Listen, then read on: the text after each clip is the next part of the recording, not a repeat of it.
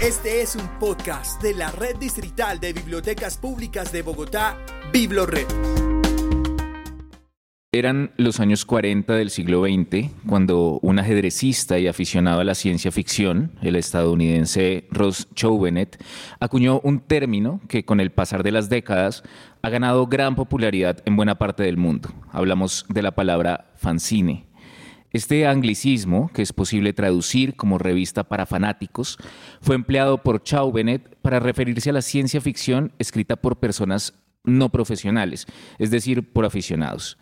Soy Sebastián Saldarriaga, líder de la Escuela de Lectores de Biblored, y en este capítulo de Big Bang Lector hablaremos del fanzine, de sus características, de sus formatos, de sus posibilidades y de su potencia como una alternativa a las prácticas del ámbito editorial comercial. Comenzamos.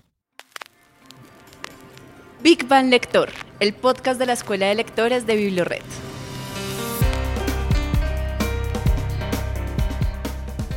Para hablar sobre este tema tan interesante que es el fanzine, contamos hoy con la presencia de Cota.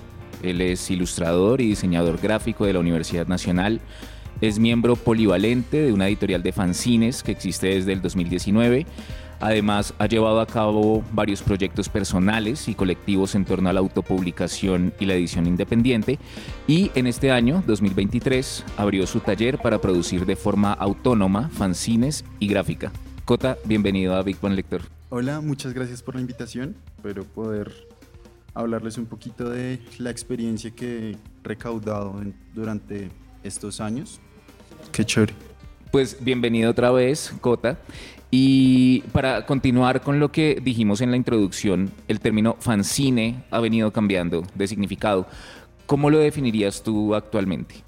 Bueno, para mí fanzine es como uno de esos términos líquidos que si uno hace fuercita encajan en un montón de cosas.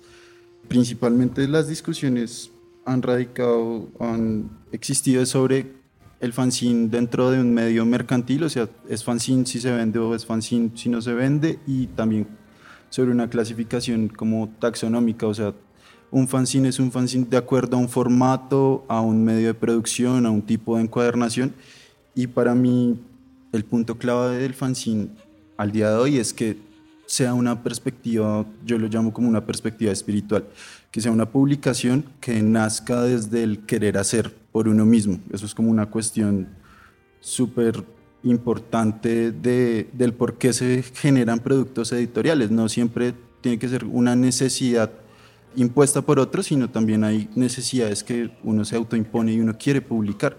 Y eso es muy chévere porque la misma definición de publicación, que creo que lo vamos a abordar un poquito más, más tarde, implica, digamos, desde la misma RAE, una de las definiciones es que publicar es sacar a la luz algo que estaba escondido.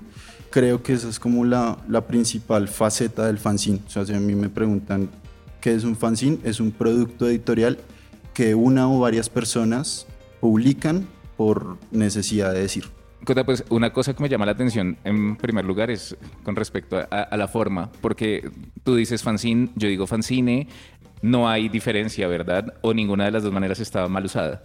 No, yo pues no, no soy un experto en lenguaje, pero pues es que los anglicismos son complicados porque cuando ingresan a una cultura tan con tantas falencias en otros idiomas, realmente lo que determina para mí el término correcto es, es, el, es el uso popular. Y yo desde que empecé a hacer libritos siempre he escuchado que es fanzine, pero eh, eh, hay mucha gente que le dice distinto, he escuchado fanzine, fancies, bueno, un montón de cosas que pues no, no estoy seguro cuál es la pronunciación correcta.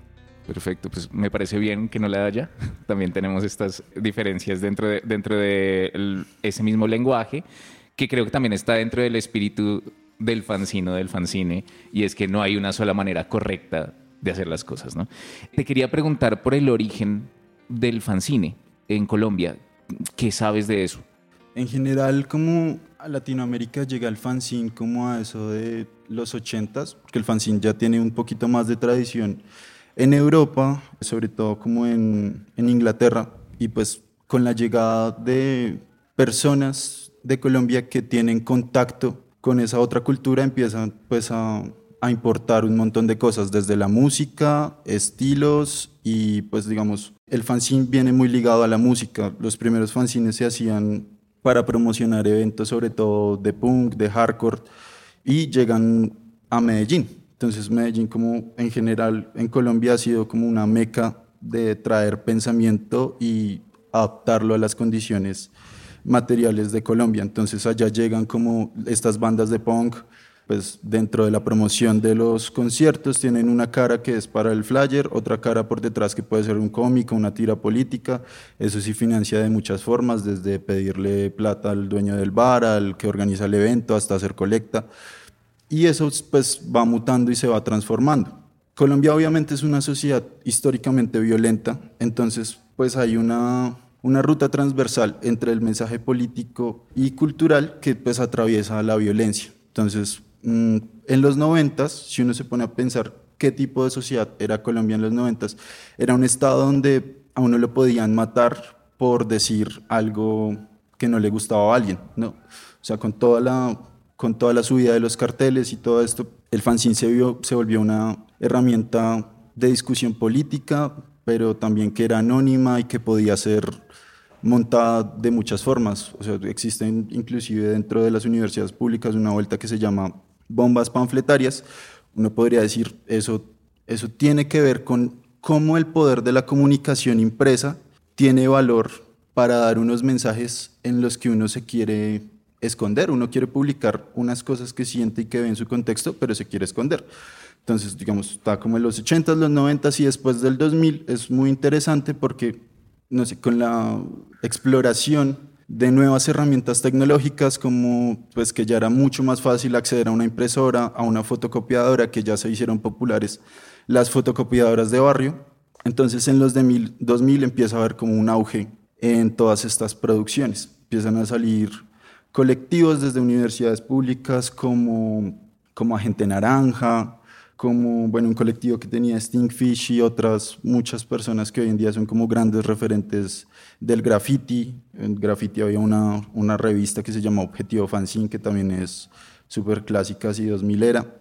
Entonces, una cosa lleva a la otra. El mensaje pues se pudo abrir más porque había más opciones de, de conseguir unas reproducciones de diferentes calidades y eso ha hecho que pues el, el fanzine haya crecido mucho porque ya no ya no está encerrado en un formato, sino que es más bien que uno puede ya adaptar el formato a lo que quiere decir y eso hace que las posibilidades sean muy grandes.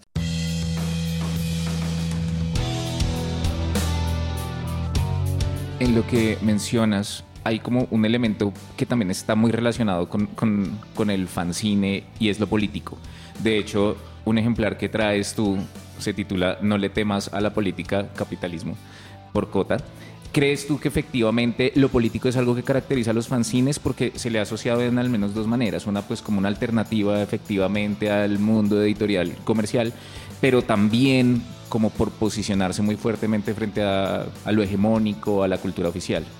Para mí el fanzine necesariamente es, es político porque propone un discurso que, pues, por ejemplo, desde la Escuela de Pensamiento Latinoamericana se ha llamado una vuelta que es como la praxis de la liberación.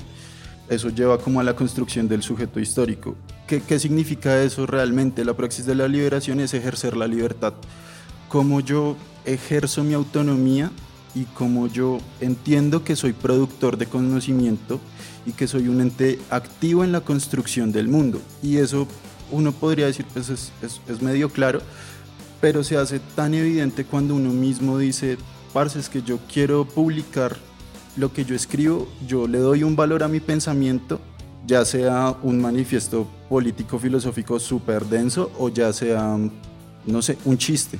Hay, hay, hay fanzines que son tiras cómicas, pero cuando yo le doy ese valor a mi pensamiento, a mi expresión del ser, eso ya lo hace político, porque lo estoy enfrentando contra una sociedad, estoy abriéndome a la palestra pública y estoy diciéndole al otro, vea, lo que yo hago y lo que usted hace es importante para que, que existamos, es, es valioso y es necesario para la vida. Y eso me parece como el pensamiento primordial en el existir. Otra característica, siguiendo con estas características, digamos, de, de, los fanzines, es lo, lo material, ¿no? Digamos, cuando uno se acerca por primera vez a un, a un fanzine, si nunca se ha acercado a uno, es, es curioso, ¿no? Cuando se acerca como materialmente a este objeto. ¿Cómo lo describirías tú? ¿Cuáles son principalmente las características de un fanzine desde el punto de vista material? Pues, lo que pasa es que eso es súper complejo porque, o sea, morfológicamente, es decir, las características físicas de un fanzine son muy variadas. O sea, hay fanzines que son simplemente una hojita, carta doblada a la mitad, escrita y fotocopiada, y hay cosas mucho más complejas que tienen pestañas que salen, que tienen adiciones, que tienen códigos QR que los pueden vincular, no sé, a realidad aumentada. Eso es, es muy complejo. Pero ah, para mí el, el dilema, como la, la nuez del, del fanzine, no está en, en sus características físicas, sino como lo decía ahorita, más en sus características espirituales. Para mí un fanzine es un fanzine porque, no sé, es como un producto editorial de pequeño o mediano formato, de una extensión no tan larga, que cuando uno lo ve siente que, que es muy visceral, o sea, que, que, está hecho de una manera que, que impacta y como que, que, aturde, o sea, un fanzine bien hecho es como un golpe en la cara, siento yo, o sea, uno, uno ve una cosa así que, es, que se le siente que todavía palpita, que todavía tiene como sangre ahí, y eso es lo que me parece chévere, que no es un producto así que tiene meses de planeación, una editorial detrás, un montón de plata, un montón de procesos controlados, sino pues es algo que sale de la forma que tiene que salir y eso es como lo, lo interesante del producto, que es muy crudo. Ahí pues también entran como otras características, por ejemplo, el hecho de que su circulación pues es también diferente a la de, digamos, publicaciones comerciales normales, incluso también su perdurabilidad, o sea, uh -huh. pueden ser como más efímeros si se quiere. ¿Qué se puede hacer ahí? O sea, cómo se pueden conservar, cómo se pueden archivar, se pueden catalogar, cómo se trabaja con el, con el fanzine para que perdure un poco. Desde esa parte, pues hay, hay varias cosas. Yo no, de 10 años hacia acá he visto que en general en el panorama global se ha vuelto cada vez más importante ese proceso de bibliotecología, de catalogación y conservación de documentos históricos, y eso se hace desde dos ramas, desde lo institucional, que por ejemplo la Biblioteca Nacional de Colombia, no recuerdo si fue en el 2017-18, empezó el proyecto junto a la valija de fuego de la fanzinoteca de la Biblioteca Nacional, que es lo que busca es eso, crear un archivo histórico de fanzines y poderlos preservar en el tiempo. Al margen de esto, obviamente, pues el fanzine es una cuestión muy, muy independiente. Entonces también hay un montón de colectivos independientes que están asumiendo esa tarea, como por ejemplo Catalina de la Maleta Fancinera. En Medellín también hay varias, varias fancinotecas itinerantes. Nosotros mismos desde el proyecto en el que yo trabajo hemos venido recopilando material para guardarlo en muchas veces es, es, difícil conservar este material porque pues son impresiones que no están hechas para perdurar en el tiempo, no están hechas digamos con unas tintas o con un papel que soporte, pero pues por lo menos como te digo con la manleta fancinera, ella empezó haciendo un catálogo físico y de unos años para acá ha venido migrando ese catálogo a la virtualidad, entonces creo que tiene gran parte de, de, de su catálogo escaneado en, en Tumblr pues, ¿qué pasa con, con el fanzine? El fanzine es, es muy complicado porque por este mismo existir siendo rarito, como que los, fanzines tienen formas distintas de leer, no es una lectura lineal. Entonces, cuando uno escanea o cuando uno digitaliza ciertos documentos, se pierde muchas veces como la esencia de lo que es. Hay cosas que están hechas para existir físicamente y que cuando se trasladan a otro, a otro momento no pierden un montón de cosas pero hay que hacer como el esfuerzo y ver la tecnología ha avanzado mucho, entonces creo que, que es importante también pensarnos en cómo pueden perdurar estos documentos que pueden ser cosas muy valiosas que solo existen un par de semanas en una feria en Chapinero.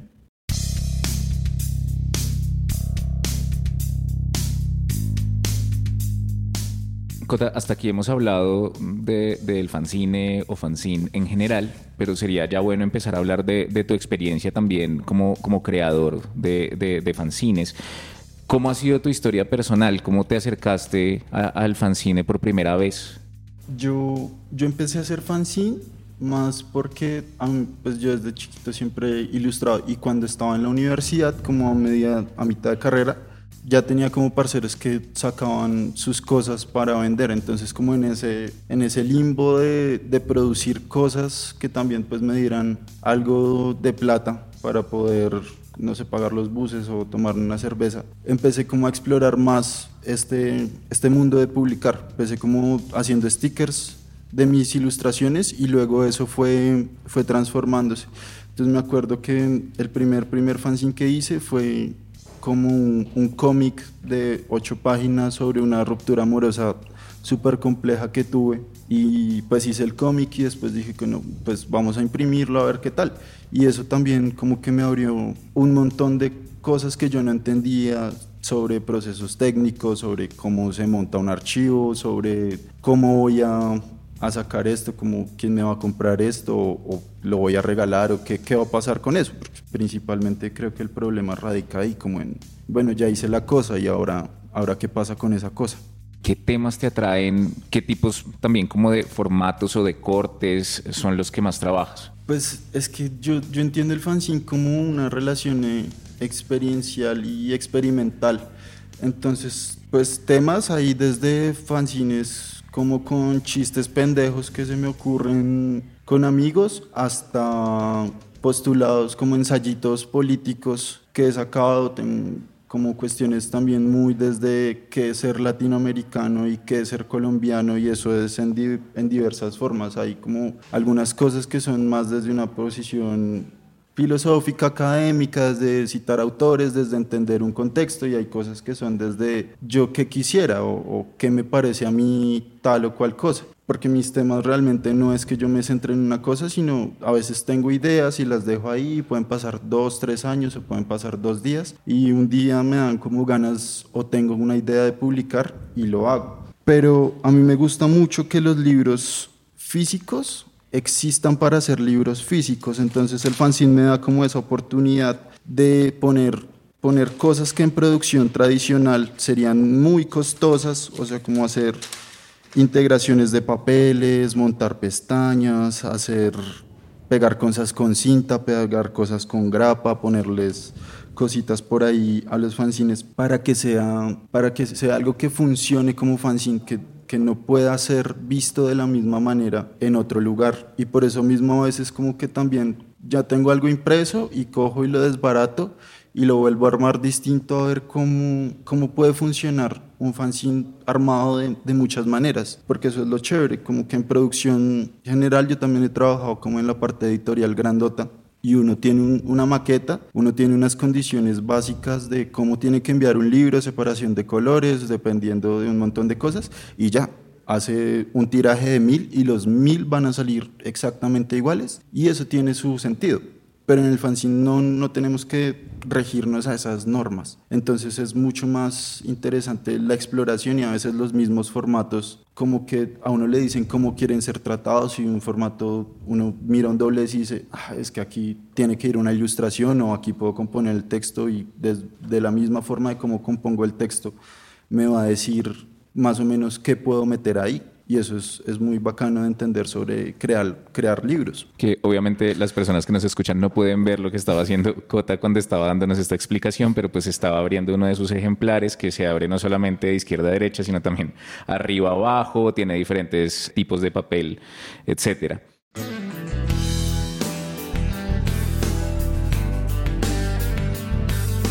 También retomando algo que estabas comentando antes, y es que hay muchas experiencias colectivas en torno a, a, los fanzines.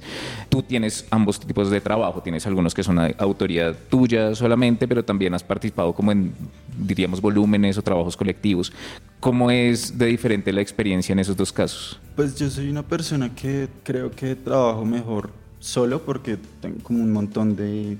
O sea, mi, mi proceso creativo es más como de embarrarla y buscar dentro de eso cómo, cómo ir sumando. Entonces es como una superposición de, de, cosas, como empiezo desde algo muy abstracto y voy dándole forma, voy modelándolo hasta que ya siento como, como está bien hecho. Cuando uno trabaja en colectivo, la cuestión es más de cómo nos organizamos y cómo coincidimos en un punto donde la idea general esté bien para, para todos, para todas.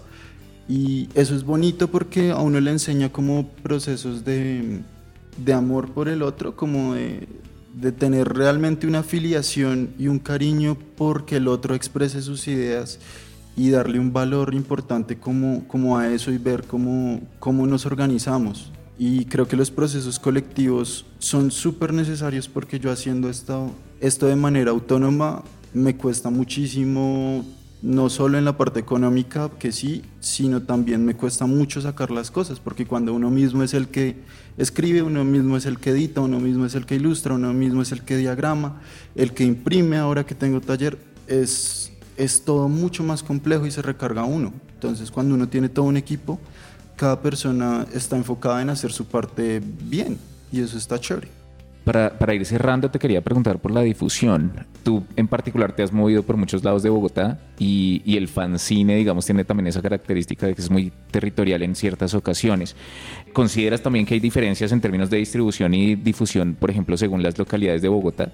Claro, digamos, todo está muy sectorizado en general, no solo el fanzine. La cultura en Bogotá está sectorizada en Usaquén, Chapinero y Teusaquillo, o pues por lo menos en los círculos que yo, yo he mirado. También tiene que ver con, con estos procesos de pues de, de, llevar a las personas con ciertas características económicas a los extremos de la ciudad, pues obviamente siempre las partes centrales con mejores accesos de transporte van a tener como unas mejores condiciones. Pero más allá de eso, nosotros hemos intentado hacer ferias y movimientos culturales dentro de la localidad. Yo soy de Suba, que eso pues es re en la nada. Y es muy difícil atraer personas porque nadie se va a ir desde Usme hasta Suba para ver una exposición o para ver un fanzine. Y entonces en ese sentido yo creo que es muy importante fortalecer el trabajo de los gestores culturales, tanto de la institución como personas que pues crean ferias con un objetivo más allá de de vender puestos y también de las librerías independientes. Hace unos años era muy difícil que uno pudiera vender sus cosas más allá de una feria. Hoy en día pues hay un montón, está pues obviamente La Valija que es súper grande, Libertaria Rojinegra, está Casa Fuego, está no sé el Bukowski, no sé cómo se llama ahorita, pero hay un montón de librerías que le han apostado también a poner un espacio en su catálogo para estos productos y eso digamos me parece muy importante porque sí, está bien si uno filosóficamente quiere pensar que el fanzine solo puede existir si uno se lo regala a otra persona o si tiene una dinámica alejada de lo mercantil, está bien y es súper válido, pero creo que para, para que esto tenga un poco más de repercusión y para que estos productos puedan llegar como a lugares que eran impensables antes, también hay que, que valerse en ese apoyo mutuo que se puede dar entre los productores y las librerías o las bibliotecas. Aquí mismo en la Virgilio también hacen varios eventos de edición independiente, entonces eso es como chévere. Bueno, pues para las personas que quieran conocer tu obra, ahí les quedan muchas pistas de lugares a los que pueden ir, escenarios en los que seguramente conocerán tu trabajo. ¿Hay algo más a lo, que, a lo cual, digamos, pueda ir la gente para conocer tu obra? ¿Algún sitio web, algún ah. perfil? Bueno, pues yo tengo, pues mi Instagram, el Instagram del taller es arroba elcota1, todo en letras y cota con C.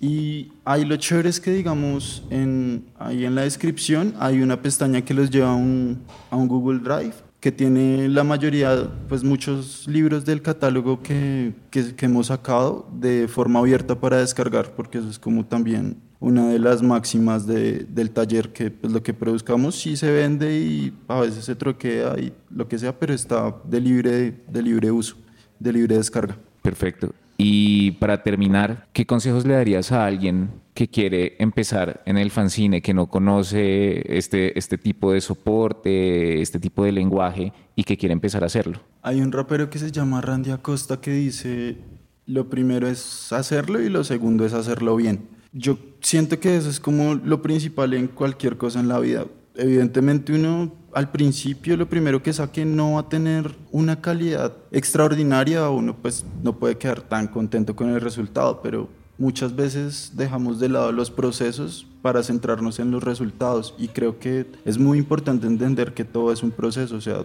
uno hace un montón de cosas y cuando ya se siente listo, las publica y las saca. Y pues eso es, eso es como lo que yo creo, que hay que publicar, hay que publicar, sea bueno, sea malo, hay que seguir publicando porque publicar, escribir y dibujar es resistir. Bueno, pues ahí está la invitación que nos deja Cota. Cota, muchas, muchas gracias por habernos acompañado hoy.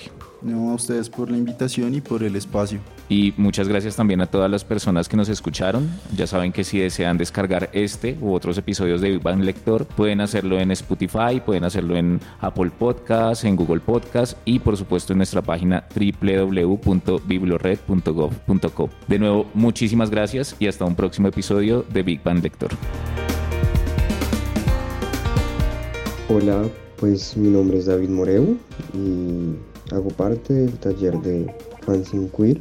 Pues primero que todo me parece que el fanzine, pues siendo docente y, pues perteneciendo como una facultad de creación literaria, es, es un formato libre es un formato que depende enteramente de la autonomía de quien lo haga y eso es digamos una posibilidad que agradecemos mucho a las personas que nos dedicamos a, la literatura porque nos permite una libertad que las grandes editoriales no en un país en que es tan difícil publicar como Colombia. Parece importante también el queersing porque es visibilizar disidencias que existen y que resisten y que precisamente en otros medios no, no son visibles. Y la experiencia del taller para mí fue hermosa porque me permitió ante todo pues pertenecer a un espacio en el que me siento incluida, en el que me siento reconocida dentro de mi diversidad y también fue pues poder compartir con otros eh, temas relacionados con pues el género, el cuerpo, la enfermedad y también toda esa experiencia alrededor de dialogar y pues producir contenido alrededor de, de estas otras formas de habitar el mundo y habitar el cuerpo. Entonces pues fue muy grata y, y ojalá sigan habiendo espacios para que las disidencias existan, permanezcan y resistan.